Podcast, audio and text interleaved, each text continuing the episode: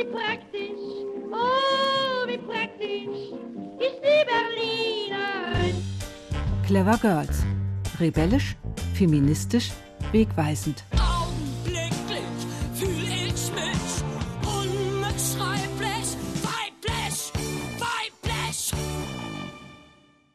Herzlich willkommen zu Clever Girls. Und aus allen cleveren Mädchen werden natürlich kluge und besondere Frauen. Und einige solcher Frauen, die Berlin geprägt haben und die Vorbilder nicht zuletzt für die cleveren Mädchen heute sind, stellen wir Ihnen in diesem Sommer vor. Also herzlich willkommen zum Podcast von RBB Kultur Clever Girls.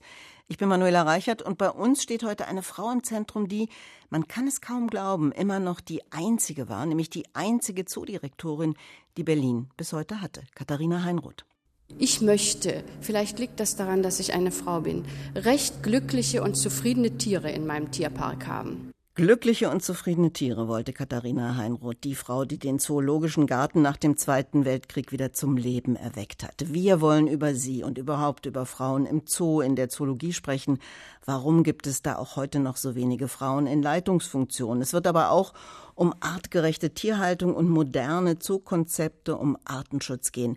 Meine Gäste heute sind beide studierte Zoologinnen, Christiane Schröder, Geschäftsführerin von NABU Brandenburg und Dr. Simone Scheker, Direktorin des Allwetterzoos Münster. Ganz frisch noch, ne? Seit dem 1. Juli. Glückwunsch. Dankeschön, Dankeschön. Fühlt sich auch tatsächlich noch sehr neu und frisch an, auf jeden Fall so viel Verantwortung zu tragen.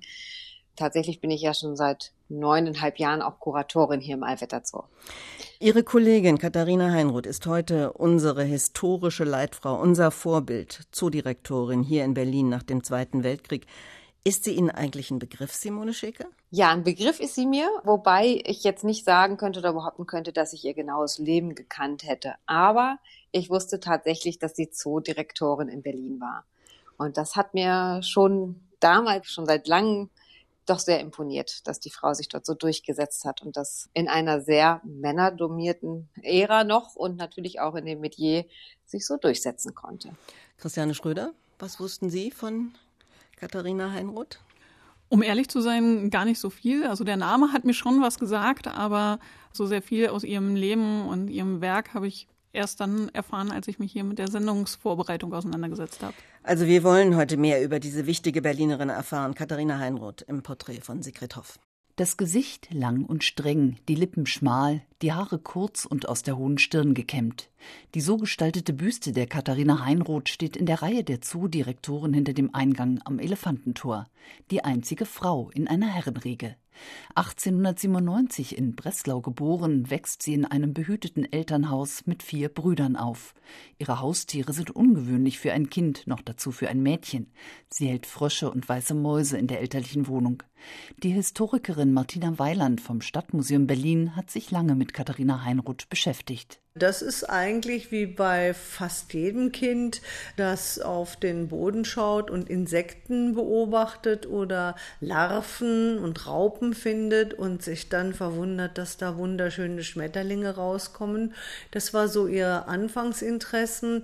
Dann hat sie ein bisschen auch experimentiert mit Mäusen, bis es der Mutter zu viel wurde. Und dann hat sie allerdings tatsächlich sich mit Reptilien stärker auseinandergesetzt und das war auch ihr Promotionsthema.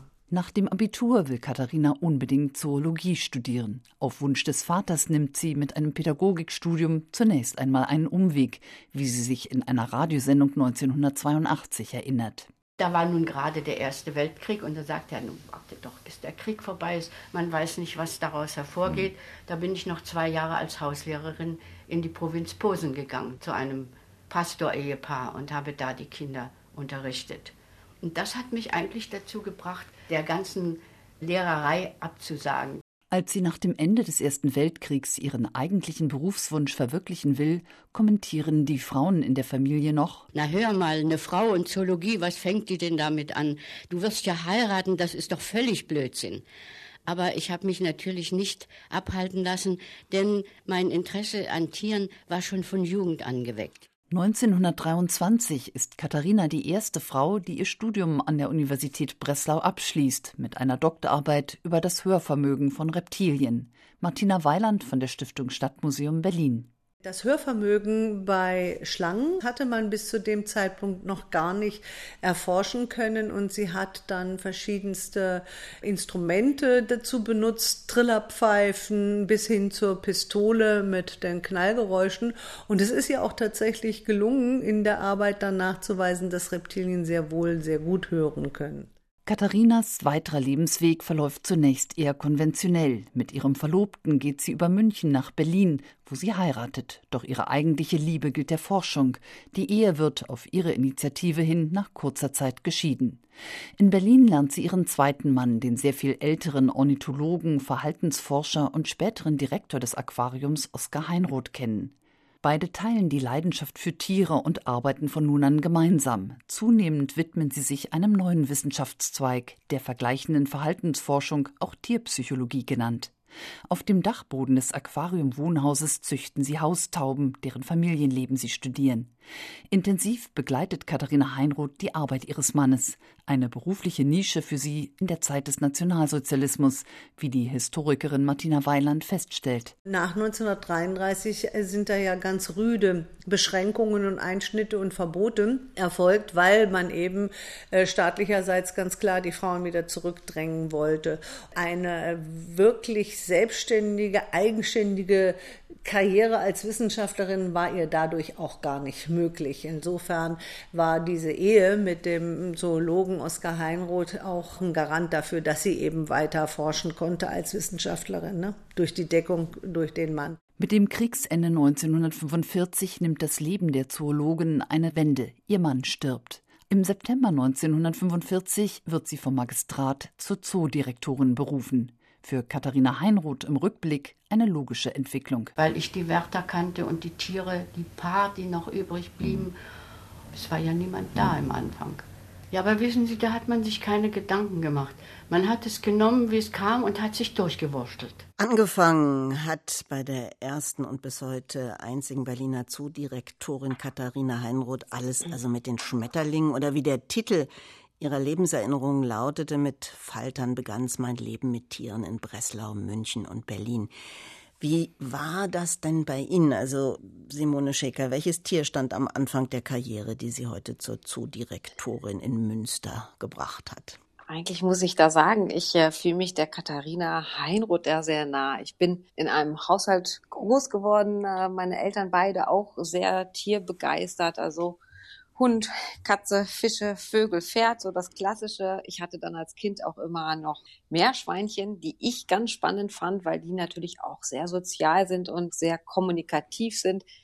Also eigentlich haben die mich schon geprägt. Wenn ich zurückschaue, was natürlich in meinem Studium begann, dann muss ich sagen, war der Titel meiner Diplomarbeit Konstanz im Gesang der Nachtigall. Und ich dachte zu Anfang, äh, wenn ich das einmal erzählen darf, ich hatte auch eine Studie an so semi-frei lebenden Delfinen gemacht in Elat in Israel und wollte eigentlich unbedingt darüber meine Diplomarbeit schreiben, weil ich die so spannend fand. Und mein damaliger Professor in der Verhaltensforschung, wo ich ja auch tätig war, hat dann gesagt, nee, Simone, eine Diplomarbeit ist dafür da, dass du zeigen kannst, dass du wissenschaftlich fundiert arbeitest. Und ich wollte halt gerne an Delfinen was machen. Nun ist dieses Thema sehr, sehr komplex und divers und er hat dann schließlich gesagt, nee, komm, du mach mal was, wo man auch fertig wird, beschäftige dich mit den Nachtigallen. Und was ich dort wiederum gelernt habe, ich glaube, es hat keine vier Wochen gedauert. Da war ich so begeisterter Fan von Nachtigallen.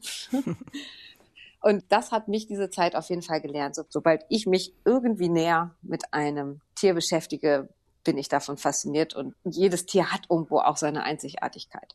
Christiane Schröder, wie war das bei Ihnen?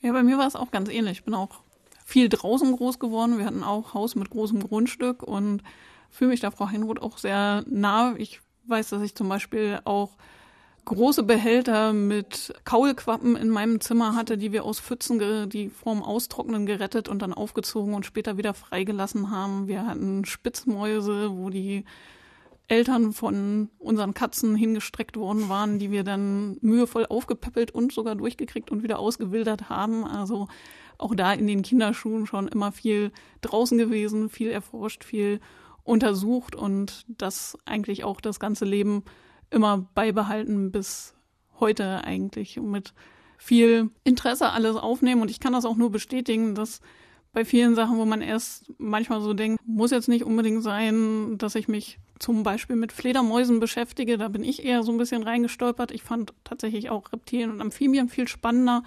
Aber wenn man dann damit anfängt und sich damit auseinandersetzt, dann ist das alles immer so aufregend und spannend und so viel Neues zu entdecken, dass man kaum damit aufhören kann.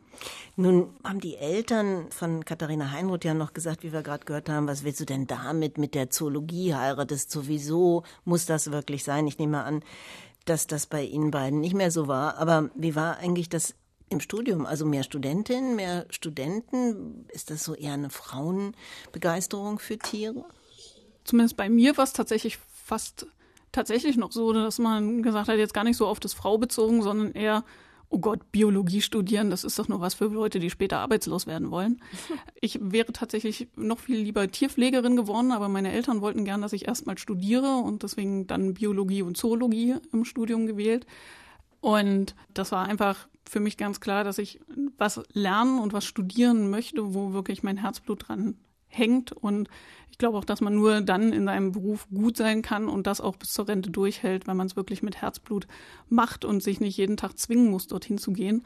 Und das habe ich verfolgt, das habe ich erreicht. Ich habe einen Job, der mir unheimlich viel Spaß macht, mit einem Team, was unheimlich schön ist in der Zusammenarbeit. Und insofern glaube ich im Nachhinein alles richtig gemacht, auch wenn zwischendurch sehr viele durchaus gesagt haben, wirst du keinen Job mitkriegen und schon gar nicht, wenn du es nicht als Lehramt machst. Dann auch wieder so ne, in die Richtung, ja, wenn, wenn du irgendwas werden willst, dann wenigstens Lehrerin. Ansonsten waren es bei uns tatsächlich im Studium noch mehr Frauen als Männer. Aber je weiter man dann höher geht in der Hierarchie, umso mehr dünnt sich das dann aus, dass dann doch nach wie vor eben dann die Frauen dann irgendwann doch eher an Herd und Kinder gebunden sind als an die Karriere. Ihre Erfahrung, wie war das bei Ihnen im Studium, Simone Schicker? Also ich muss ganz ehrlich sagen, das liegt aber vielleicht auch dann, wie man groß wird. Ich habe da gar nicht so drauf geachtet. Ich kann Ihnen gar nicht sagen, wenn ich so zurückblicke, waren da mehr Männer, waren da mehr Frauen. Ich weiß es schlichtweg nicht. Und tatsächlich kann ich da aber auch bestätigen, was gerade Frau Schröder gesagt hat, desto weiter man dann geht. Also nach dem Studium schloss ich dann ja die Promotion an. Da würde ich auch noch sagen, oh, vielleicht 50-50, aber auf jeden Fall nicht mehr Frauen als Männer. Und spätestens seitdem ich dann als Kuratorin im Zoo angefangen bin, habe ich schon gemerkt, dass das Positionen sind, die dann doch immer noch eher Männer bekleiden. Ich weiß auch gar nicht, warum, um ehrlich zu sein. Also ich glaube nicht, dass das irgendeine böse Absicht von meinen Kolleginnen oder Kollegen drumherum ist. Vielleicht ist es dann wirklich tatsächlich so, dass man dann ein Alter erreicht hat als Frau, wo man sich natürlich auch ein Stück weit, ich will nicht sagen entscheiden muss, aber vielleicht in diesem Zeitraum Prioritäten setzen müsste oder ähnliches. Und dann ist man natürlich erstmal raus. Wobei für Sie, Frau Schröder, war das nicht so. Ne? Sie haben drei Töchter, haben Sie mir erzählt. Also das erste Kind kam, haben Sie dann noch studiert? Ja, ich habe eigentlich alle Kinder noch während des Studiums beziehungsweise während des angefangenen Promotionsstudiums dann gekriegt, immer brav in den Semesterferien, so dass ich dann auch gut weiter studieren konnte. Hatte damals noch sowohl Eltern, die dann auch mal unterstützt haben. Also ich weiß diverse Exkursionen und Praktika, wo ich dann immer dann das Dreibettzimmer brauchte, weil dann Mama oder Tante mit dabei waren, um mit aufs Kind aufzupassen, wenn ich eben unterwegs war. Und dann hat mein Mann tatsächlich ja auch sehr gut mitgemacht und unterstützt. Alleine kriegt man das dann nicht hin. Da muss dann schon die Familie zusammenarbeiten. Und ich glaube tatsächlich, gibt so eine schöne Statistik, desto weiter weg die Eltern oder Schwiegereltern wohnen von der jungen Familie, desto weniger Nachwuchs hat dann die junge Familie. Also ich glaube, das, was Frau Schröder gerade eben meinte, dass natürlich dann auch äh, die Eltern und ähm, Schwiegereltern und so und alle mit angepackt haben, das spielt eine entscheidende Rolle. Da bin ich fest von überzeugt. Wie ich es ja jetzt auch an mir selber sehe, ich bin Mutter von drei Kindern und natürlich braucht das auch Zeit. Und da muss man auch immer gucken, wo setzt man dann die Prioritäten und wie stark fährt man die Ellbogen aus in der Konkurrenzsituation mit anderen Mitbewerbern. Und da ist, glaube ich, ganz oft einfach so, so eine große Gemengelage, die es dann eben oft dem Mann heutzutage dann doch noch leichter macht, als der Frau dann wirklich 60 Stunden die Woche zu arbeiten. Ja, und ich glaube auch, dass das nicht aufgrund irgendwelcher Faktoren Mann-Frau da mehr eingestellt werden an, an Männern oder ähnliches, sondern ich glaube tatsächlich, dass manches und das äh, musste ich auch wirklich erst lernen, dieses Selbstverständnis und dieses Selbstbewusstsein, wie Männer das halt auch häufig an den Tag legen. Das ist, weiß nicht, ob das auch rein genetisch äh, so bedingt ist oder ob es Erziehungssache ist, aber Männer kommen manches Mal doch überzeugter von sich her. Und das ist was, was man, glaube ich, tatsächlich erstmal lernen muss, auch einfach mal selbstbewusst zu sagen, oh, das läuft jetzt bei mir aber mindestens genauso gut. Das ist es. Ich habe immer das Gefühl, dass Frauen sich da manchmal noch sehr zurücknehmen und eben nicht so nach vorne preschen und sich auch mal nach vorne stellen und sagen, ja, wovor ihr nach links und rechts schaut, schaut mal bitte hier hin. Es kostet Kraft, aber das habe ich nie auf die Geschlechter bezogen gesehen. Auch nicht, wenn Sie gesehen haben, je weiter das nach oben geht, desto weniger Frauen, desto weniger Kolleginnen schaffen es. Ja, doch, das nimmt man dann schon wahr tatsächlich. Auch ähm, ist, das ist ja heute selbst in der Zooszene auch immer noch so. Aber auch da habe ich jetzt nicht das Gefühl gehabt, dass ich aufgrund meines Geschlechts für irgendwas nicht in Betracht gekommen wäre. War eigentlich klar von Anfang an, dass Sie in den Zoo wollen? Also Sie haben ja gesagt, seit einem knappen Jahrzehnt waren Sie schon im Münsteraner Zoo und haben da als Kuratorin gearbeitet. Jetzt sind Sie Direktorin seit dem 1. Juli. War das ein Weg, den Sie unbedingt gehen wollten? Also fest stand für mich immer, ich mache irgendetwas mit Tieren. Ganz früher habe ich mal geliebäugelt, Tiermedizin zu studieren, habe dann aber während meines Abiturs in einer Tierarztpraxis gearbeitet und für mich festgestellt, nee, nee, also das ist mir ein zu bloßes Behandeln gewesen. Und man hat auch, da kommen ja auch Leute, die ihre Tiere in meinen Augen nicht gut behandelt haben. Und die, Tiere muss ich natürlich genauso veterinärmedizinisch versorgen. Und da habe ich gemerkt, das kriege ich gar nicht hin, weil ich da nicht hinterstehen kann.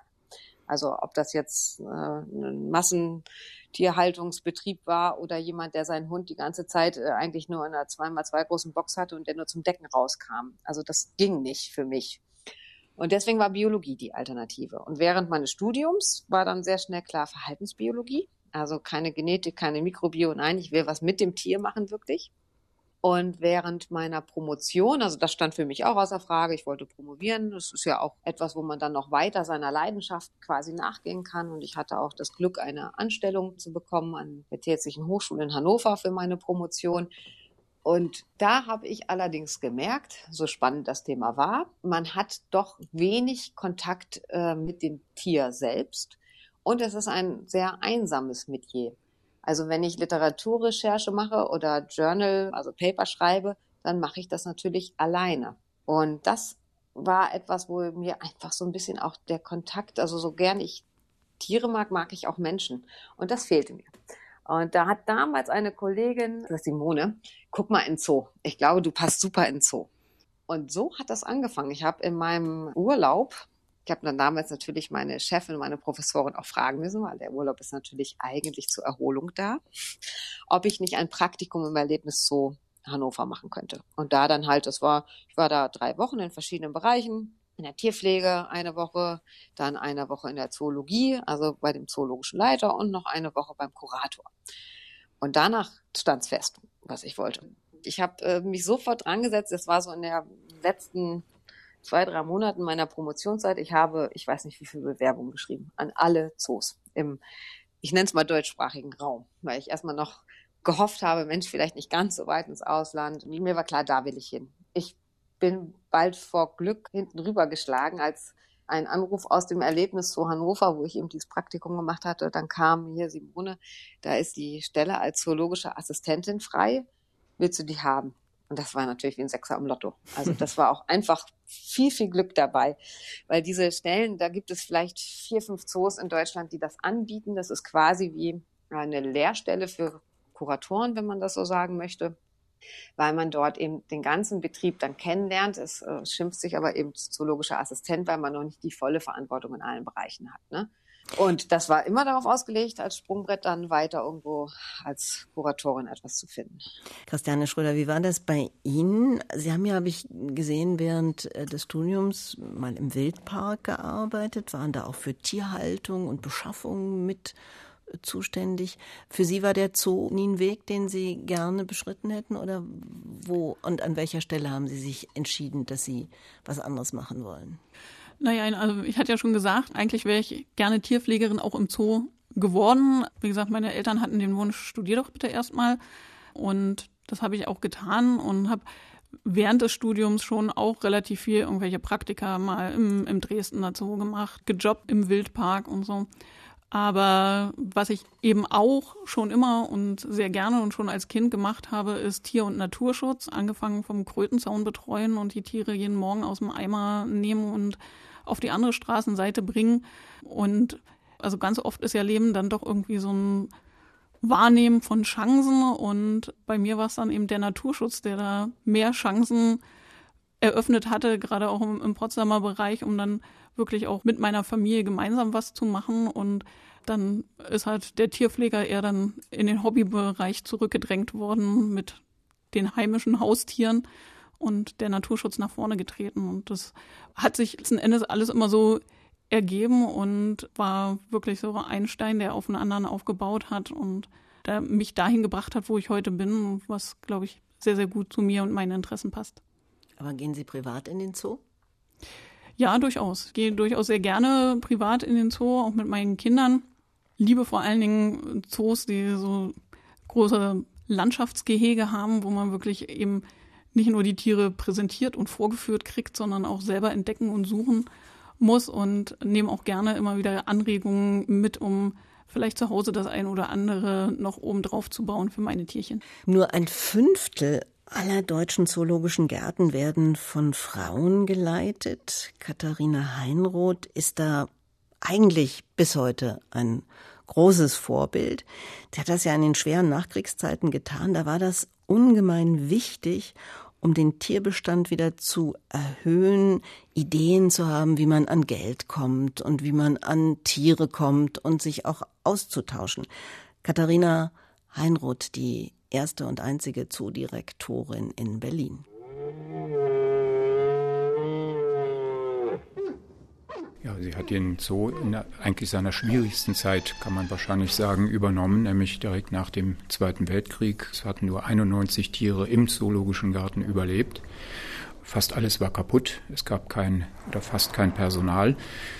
Daran lag es auch, dass sie die Position kriegte, muss man ganz ehrlich sagen. Im Prinzip stand kein Mann zur Verfügung. Manfred Gräfe, Leiter der Naturwissenschaftlichen Sammlung im Stadtmuseum Berlin und Spezialist für die Zoogeschichte. Der Direktor des Zoologischen Gartens zwischen 1932 und 1945, Lutz Heck, ein Freund Hermann Görings, war geflohen, aus Angst verhaftet zu werden. Katharina Heinoth war die einzige Wissenschaftlerin im Zoologischen Garten.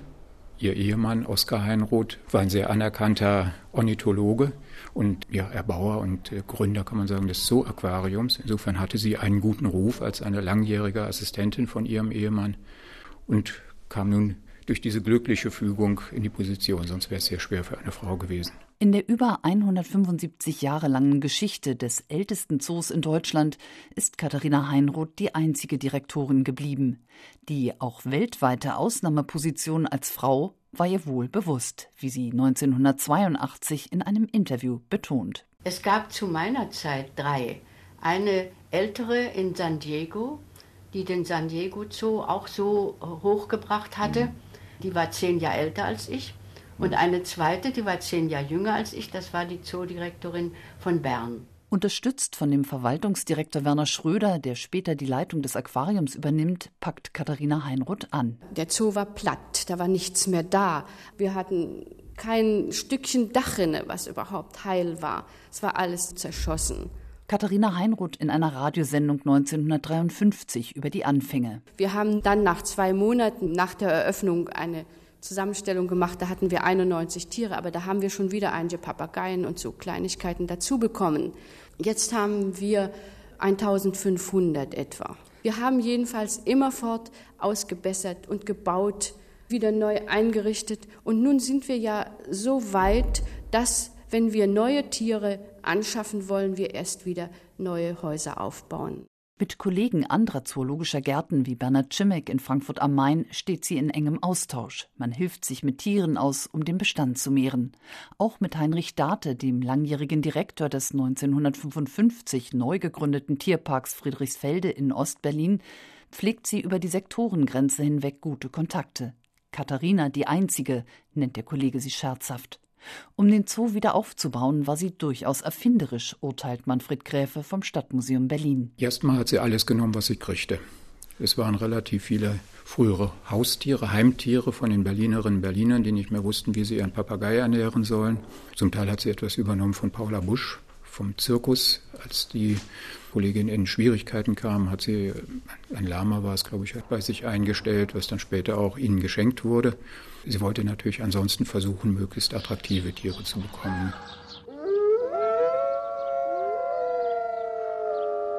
Im Verbund mit dem Leipziger Zoo kann Katharina Heinroth die Flusspferde durch eigene Aufzucht vermehren. Stammvater Knautschke und seine Tochter Boulette gehörten im Westberlin der Nachkriegszeit zu den Lieblingen der Besucher. Die besondere Liebe der Zoodirektorin aber gilt den Affen. Forschungsreisen führen sie nach Afrika und nach Südostasien. Von dort bringt sie Orang-Utans und andere exotische Tiere nach Berlin. Ihr Credo?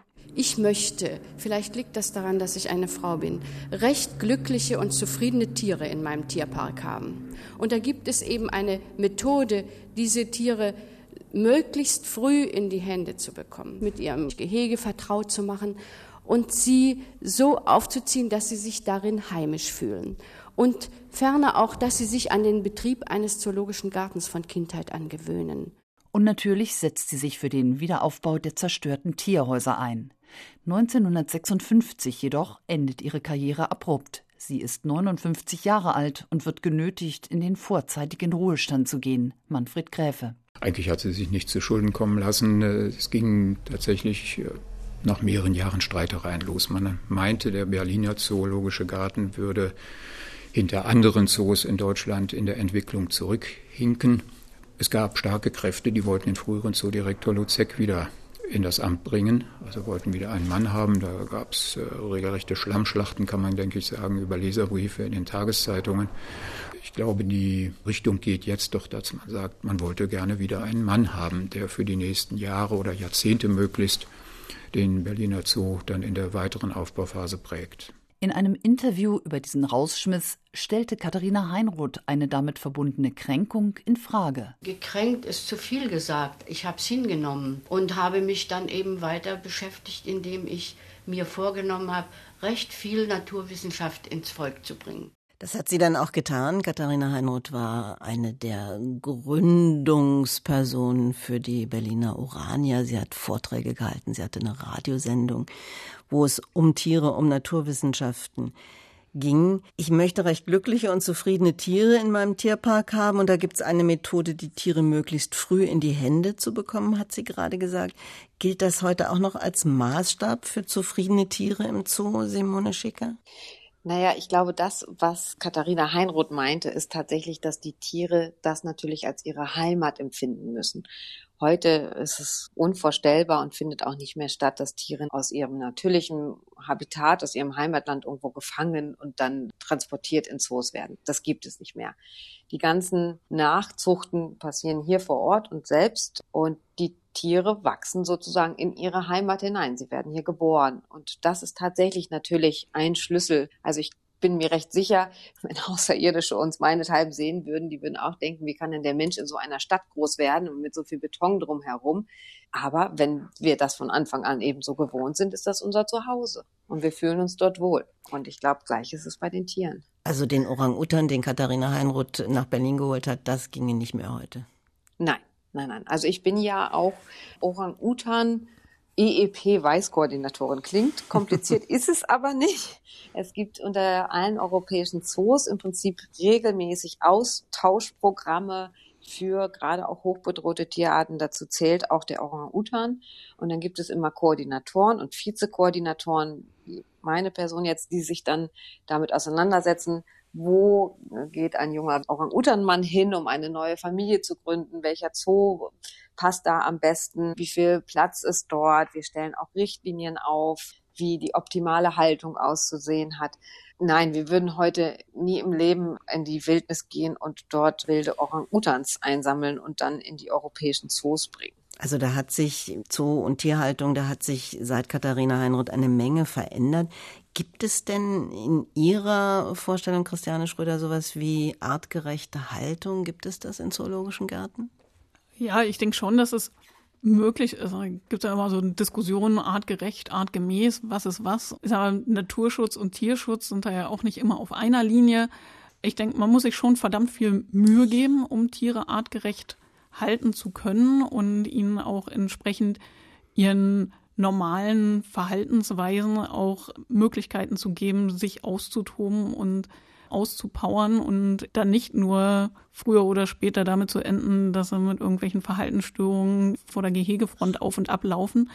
Das bedarf natürlich einem Aufwand, den man betreiben muss, sowohl bei der Einrichtung des Geheges, was dann immer auch so ein bisschen die Schwierigkeit ist, wie, wie macht man das Gehege attraktiv, sowohl fürs Tier als auch für den Besucher, als auch sicher für die Tierhaltung, weil je interessanter es ist, desto größer ist oft eben auch das Verletzungspotenzial, was man auch wiederum nicht haben will. Da spielt ganz, ganz viel rein, worum man sich Gedanken machen muss und nichtsdestotrotz spielen ja unsere Zoos durchaus auch eine wichtige Rolle bei Erhaltungszuchtprogrammen, wie das, was jetzt zum Orang-Utan gerade schon angeklungen ist. Und auch als Naturschützer bin ich immer noch der Meinung, dass wir natürlich das am besten schützen und beschützen, was wir kennen. Und dazu sind sicherlich auch Zoos ganz gute Portale sozusagen in die Welt da draußen, in die wir vielleicht nicht alle reisen können müssen, schon gar nicht in Zeiten von Corona, wo man sich dann eben auch mal die Exoten vor Ort angucken kann und vielleicht dann auch mal ein bisschen mehr Blick dafür kriegt, was am anderen Ende der Welt los ist und wofür es sich eigentlich einzusetzen lohnt.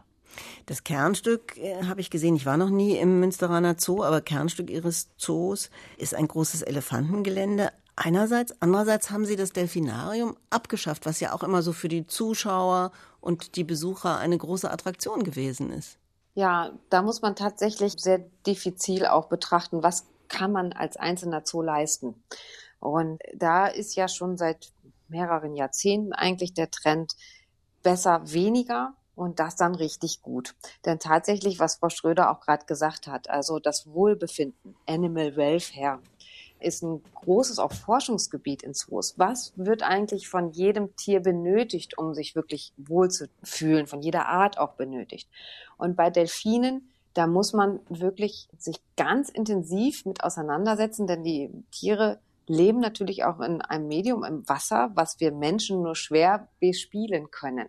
Also ich muss ihnen nicht nur die Räume zur Verfügung, nicht nur den Platz zur Verfügung stellen, sondern natürlich äh, von Unterwasserströmungen, unterschiedlichen Höhen und Tiefen und auch Gerüchen im Wasser. Also da ist so viel, was es dann schon schwierig macht und man nur unter größtem Aufwand es dann auch so gestalten kann, dass sich die Tiere dort wohlfühlen.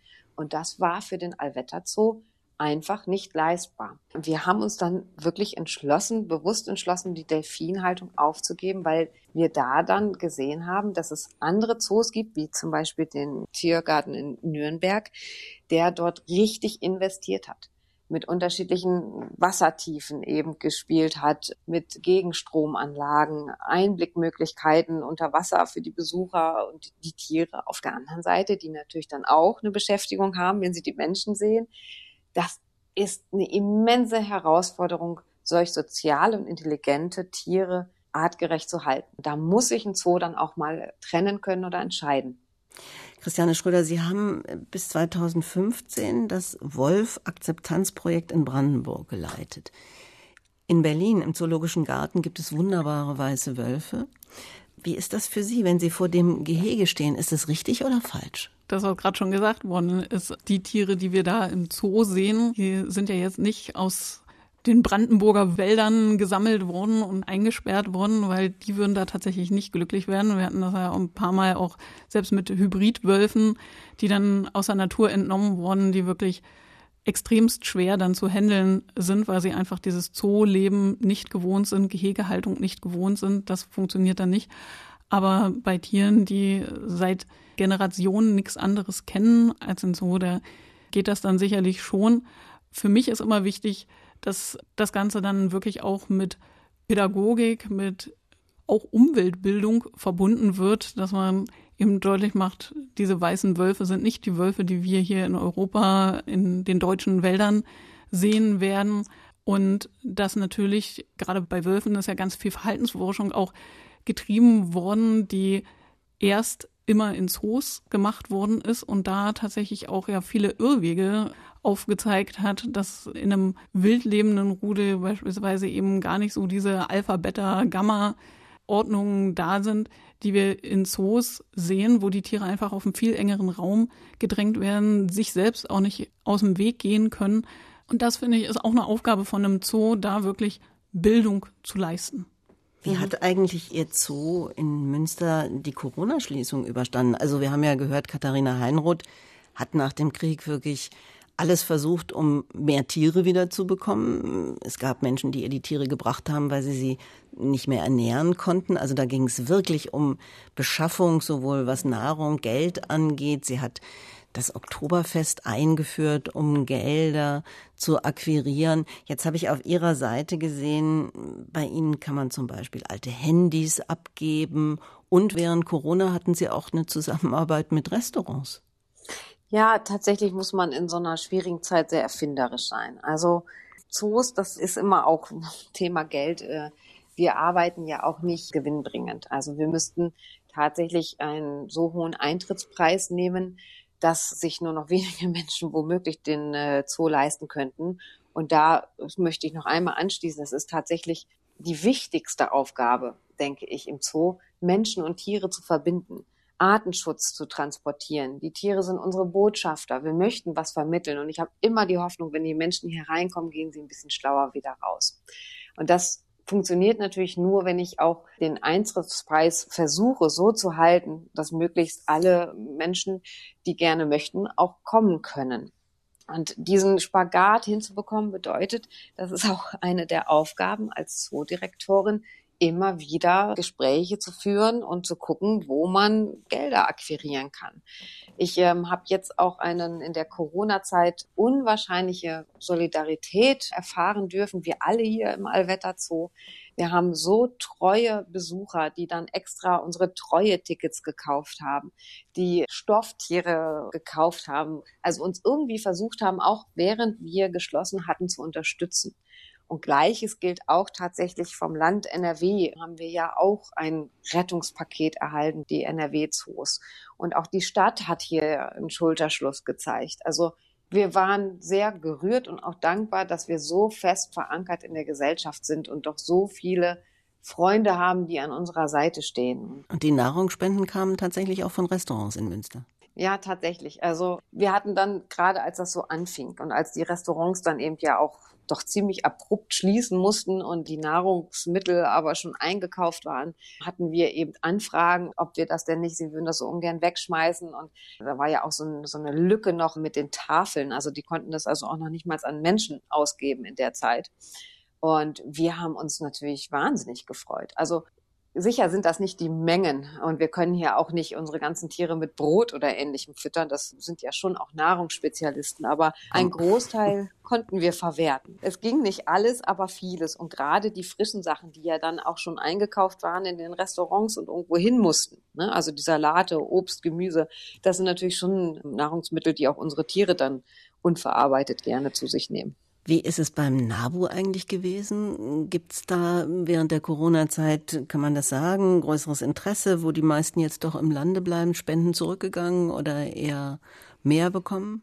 Also als Naturschutzverein sind wir ja im Wesentlichen Ehrenamtsverein, der ganz viel auf Miteinander aufbaut und zusammen etwas machen. Das war dann schon schwierig mit der Corona-Zeit. Aber was wir gemerkt haben, ist, dass natürlich viel mehr Leute viel mehr online dann unterwegs sind. Also wir haben zum Beispiel bei der Stunde der Gartenvögel gesehen, dass die Zahlen durch die Decke geschossen sind, wie viele Leute daran sich beteiligt haben und dann wirklich mal genossen haben, eine Stunde sich draußen hinzusetzen und mal die Vögel vor der Haustür zu zählen. Und dementsprechend haben wir zum Teil tatsächlich auch dann mehr Einzelspender, die dann hier und da mal eine kleinere Summe spenden, was sich dann auch schon bemerkbar macht, was an vielen Stellen tatsächlich dann auch, auch wichtig war, um auch unsere Arbeit fortsetzen zu können, da wo es eben nicht möglich war, aufgrund von Corona dann mit Veranstaltungen, Exkursionen und so weiter Leute zu erreichen und mobil zu machen. Und das war schon auch eine sehr aufregende Zeit für uns, dann da auch umzustellen und auch zu versuchen, Leute anders zu erreichen. Und das Tier, mit dem Sie sich ja auch, wie Sie schon gesagt haben, viel beschäftigt haben und immer noch beschäftigen, die Fledermaus, die ja so ein bisschen durch Covid-19 in Verruf geraten ist. Ja, in Deutschland hält sich das eigentlich einigermaßen noch so im Zaum, dass da die Aufregung nicht ganz so groß ist. Allerdings hatten wir natürlich schon auch öfter dann Anrufe von besorgten Bürgern, die ja gesagt haben, Mensch, ich habe schon seit Jahrzehnten Fledermaus-Wochenstube bei mir auf dem Dachboden, muss ich da jetzt auch Angst haben und so. Also da muss man dann schon auch viel Aufklärungsarbeit leisten, aber im Großen und Ganzen ist es doch alles relativ gesittet abgelaufen. Nun sind Fledermäuse nicht so die Lieblingstiere kleiner Mädchen, nehme ich an. Also es ist kein Kuscheltier, kein Kindchenschema, was man, wenn man so eine kleine Fledermaus anguckt, sieht. Lassen wir uns nochmal zum Schluss über das Verhältnis zwischen Mädchen und Tieren reden. Ist es anders als ähm, das von Jungen zu den Tieren? Also jetzt sage ich mal Pferdemädchen. Waren Sie ein Pferdemädchen, Simone Schäker? ja, ja, ja, doch, doch, doch, das muss ich äh, schon gestehen. Auch da, das, äh, ich bin mit dem Voltigieren angefangen. Ich glaube, das ist so richtig klassisch. Wobei, das stimmt nicht. Ich glaube, bevor ich laufen konnte, saß ich auch schon auf dem Pferd. Aber dann war auch sehr schnell das Voltigieren. Und da war auch natürlich mehr Mädchen als Jungs. Und wenn ich mir den Reitsport angucke, dann sind auch so, doch auch in der Freizeitbranche überall viele Mädchen und Frauen unterwegs. Und vielleicht tun wir uns da auch ein bisschen leichter, weil es ist ja schon auch jede Beziehung zu einem Tier, auf jeden Fall ist das für mich so eine emotionale Beziehung. Und das ist schon so, dass ich wahrnehme, dass man vielleicht als Frau einen etwas anderen Zugang zu Menschen hat. Also ich glaube, das ist ein Vorteil, den wir vielleicht haben, dass wir so ein bisschen emotionaler sind. Das heißt ja nicht, dass wir nicht auch rational sind, möchte ich bitte festgehalten wissen, aber vielleicht tun wir uns mit der Emotionalität ein wenig leichter. Und wenn ich hier schaue, die neun Jahre, die ich hier oder neuneinhalb als Kuratorin und auch Personalvorgesetzte tätig war und jetzt ja nun als Direktorin, dann ist da immer wichtig, dass man viel auf zwischenmenschlicher Ebene kommuniziert und auch den Emotionen, die uns Menschen ja ausmachen, auch den Raum gibt. Und da haben wir Frauen manches Mal die Nase vorn und können das vielleicht ja auch in unserem Umgang mit den Tieren besser zum Ausdruck bringen oder auch einfach leichter geschehen lassen. Also gab es zum Beispiel beim Voltigieren, das sind ja diese unglaublichen Übungen, die man als kleines Mädchen oder auch als bisschen älteres Mädchen dann auf dem Rücken der Pferde macht. Gab es da zum Beispiel Jungs? In meiner Gruppe nicht. Nee. Ich glaube immer noch nicht. ja. Ich habe das Gefühl, wir Frauen haben dann vielleicht schneller mal einen Draht zu manchen Gegebenheiten zu anderen Menschen und manchmal vielleicht auch zu den Tieren. Christiane Schröder, Sie haben ja auch ganz viel pädagogische Naturschutzarbeit gemacht und sind in Schulen gegangen und haben da über die Tiere geredet. Ist Ihnen da auch sowas aufgefallen? Also ein unterschiedliches Interesse, jungen Mädchen? Gibt es da eine größere Empathie von Mädchen zu Tieren? Ja, ich glaube, dass es grundsätzlich schon so ein bisschen Unterschiede gibt, wie die Umwelt untersucht und wahrgenommen wird. Und da sind, glaube ich, Mädchen eher so ein bisschen so die Kümmerer und Umsorger, wo dann ganz schnell eben das Kindchenschema eine Rolle spielt, gerade bei Tieren. Und da muss ich Ihnen leider widersprechen. Fledermäuse haben durchaus Kindchenschema. Ach, weil sie so große Augen haben. Ja, nee, große Augen haben sie nur gerade nicht, aber durchaus plüschig und süß und knuddelig. Gerade bei Langohrfledermäuse, die haben dann keine großen Augen, aber wahnsinnig schöne große Ohren. Aber Jungs sind da, glaube ich, ein bisschen mehr so experimenteller. Also dann weniger emotional und empathisch, sondern mehr so, naja, wie schnell kann die denn nun wirklich fliegen, die Fledermaus, und wie gut kann sie denn wirklich hören, wo es denn den Mädchen dann eben vielleicht doch eher so um den Niedlichkeitsfaktor geht. Das ist, glaube ich, was, was man schon wahrnehmen kann und was aber, das glaube ich tatsächlich auch, durchaus Frauen auch in der Führungsposition einen Vorteil verschaffen kann, diese Empathiefähigkeit zu haben. Das ist ja im Grunde auch das, was Katharina Heinroth gesagt hat, nicht was für sie unglaublich wichtig in ihrer Arbeit war. Vielleicht auch da nur noch, wir suchen ja heute nach den weiblichen Vorbildern, wie überhaupt in diesem Sommer mit unseren Clever Girls, wo wir eben schauen, wo finden wir denn die Frauen, die Berlin nicht zuletzt geprägt haben. Sie übrigens, Katharina Heinroth, hatte dann am Ende eine ziemlich lausige Pension, hat Vorträge gehalten, wissenschaftliche Abhandlung dann doch geschrieben und gemeinsam mit ihrem Zoodirektor-Nachfolger eben eine Radiosendung gemacht und die sich mit 75 Jahren noch einen Bauernhof zugelegt hat. 1989 ähm, ist Katharina Heinroth gestorben. Ganz offensichtlich eine Frau, die sich nicht unterkriegen ließ. Was meinen Sie, was ist das Vorbildhafte an dieser Frau, die 1923 als erste Frau ihr Studium an der Universität Breslau mit ihrer Doktorarbeit über das Hörvermögen von Reptilien abgeschlossen hat? Also auf jeden Fall kein Tier mit Kindchenschema. Das war nicht so. Also, was meinen Sie, kann man, wenn man das Leben und das Wirken anguckt, Christiane Schröder, da mitnehmen für sich selber und sagen, wenn Sie Ihren Töchtern erzählen, Sie haben drei Töchter? Also ich finde ganz wichtig, tatsächlich sich nie unterkriegen zu lassen, nie aufzugeben und wie halt das Beispiel zeigt, mit 75 Jahren nochmal einen Bauernhof anfangen. Es ist nie zu spät, was Neues auszuprobieren und loszulegen. Man muss nur Mut haben und was sie ja eben an der Seite von Oskar Heinroth auch gezeigt hat, manchmal vielleicht dann eben auch mal einen Nebenweg gehen, um die eigenen Ziele verwirklichen zu können, dann letzten Endes aber eben doch zum Ziel kommt. Simone Schäker, die Zoodirektorin heute, guckt auf die Zoodirektorin damals. Kann mhm. das ein Vorbild sein heute? Ja, unbedingt. Also ich glaube, das Wichtigste ist, dass man seiner Leidenschaft folgt. Und das hat eben auch Katharina Heinroth gemacht. Sie hat ihren Traum verwirklicht. Wenn man ihr so zuhört, auch in den Interviews, sie wusste ja schon ganz früh, was sie eigentlich wollte. Und trotz der vielen doch recht widrigen Umstände hatte die immer nur dieses Ziel vor Augen. Und ich glaube, das ist nachher wirklich der Schlüssel. Wenn man das Glück hat, im Leben ein klares Ziel zu verfolgen, aus jedem kommt es ja nicht so heraus. Das ist ja auch ist ja was Schönes, wenn man das für sich so hat. Und da hat sie sich einfach nicht von abbringen lassen. Die hat ihren Traum verwirklicht und ist ihrer Leidenschaft gefolgt. Und das ist ein großes Vorbild. Und war ganz offensichtlich ähm, auch nie in Zweifel, was ihr Selbstbewusstsein anging. Ne? Also eine fürsorgliche, kluge, durchsetzungsfähige Frau, Pionierin auf ihrem Gebiet. Und eine, das hat mir auch großen Eindruck gemacht, sehr souverän damit umgegangen ist, dass man sie ja letztlich rausgeschmissen hat. Also gesagt hat, hast du zwar nett gemacht, aber jetzt brauchen wir doch mal einen jungen Mann, der hier weitermacht. Also Katharina Heinroth, ähm, Selbstbewusstsein. Das ist doch auch was, oder? Für ihre Töchter? Unbedingt Selbstbewusstsein. Selbstbewusstsein gehört immer mit dazu, ja. Gesunden Maße. Ja, und ich würde sagen, wir Frauen haben auch einfach Größe. Das ist jetzt ein, schöner, ein schönes Schlusswort. Ich danke meinen beiden selbstbewussten, großartigen, großen Gästen heute für das Gespräch. Christiane Schröder, Geschäftsführerin von NABU Brandenburg und Dr. Simone Schäker, Direktorin des Allwetterzoos in Münster. Jetzt muss ich aber doch zum Schluss fragen, warum denn Allwetterzoo? Weil man bei jedem Wetter in den Zoo geht? Ja, so ungefähr. Tatsächlich haben wir sehr viele auch überdachte Wege.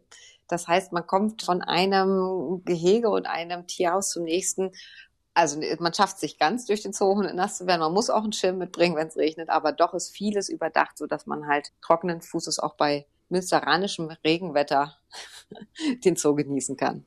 Und wenn Sie, die Frage muss jetzt kommen, die kommt dann immer, wenn Sie ein oh, Tier, wenn Sie ein Tier wären, nein. welches wären Sie doch? Müssen Sie jetzt nochmal sagen, Frau Schäker.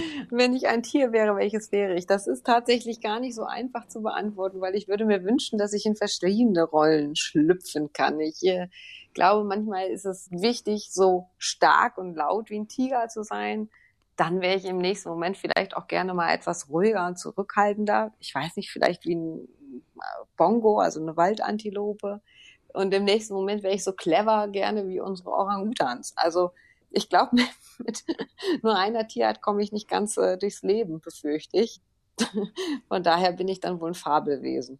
Christiane Schröder? Ich würde mich jetzt äh, mal, um mich auf ein Tier zu beschränken, tatsächlich auf ein Huhn beschränken. Ich finde Hühner total spannend und die können halt, so wie gerade beschrieben, die können furchtbar laut sein als Hahn krähend und auch die Hühner können wahnsinnig laut sein. Wir haben gerade zu Hause Hühner wieder, die Küken führen. Als Glucke verteidigen sie bis nahezu auf den Tod ihre Jungen. Das ist was, was ich auch machen würde natürlich als Mutter und andererseits auch ganz gechillt im Sand liegen und Sandbaden und Garten und Sonne genießen. Und das ist was, was ich auch sehr gern tue. Also am Ende steht das Huhn, das hätte Katharina Heinroth sicher besonders gut gefallen, die ja dann auf ihrem Bauernhof auch viele Hühner hatte. Ich bin Manuela Reichert und wenn Sie mehr über wichtige und die Stadt prägende Frauen, über weibliche Vorbilder erfahren wollen, dann abonnieren Sie doch unseren Podcast Clever Girls, zu finden in der ARD Audiothek oder über iTunes oder Sie schauen im Internet auf der Website von RBB Kultur. Clever Girls.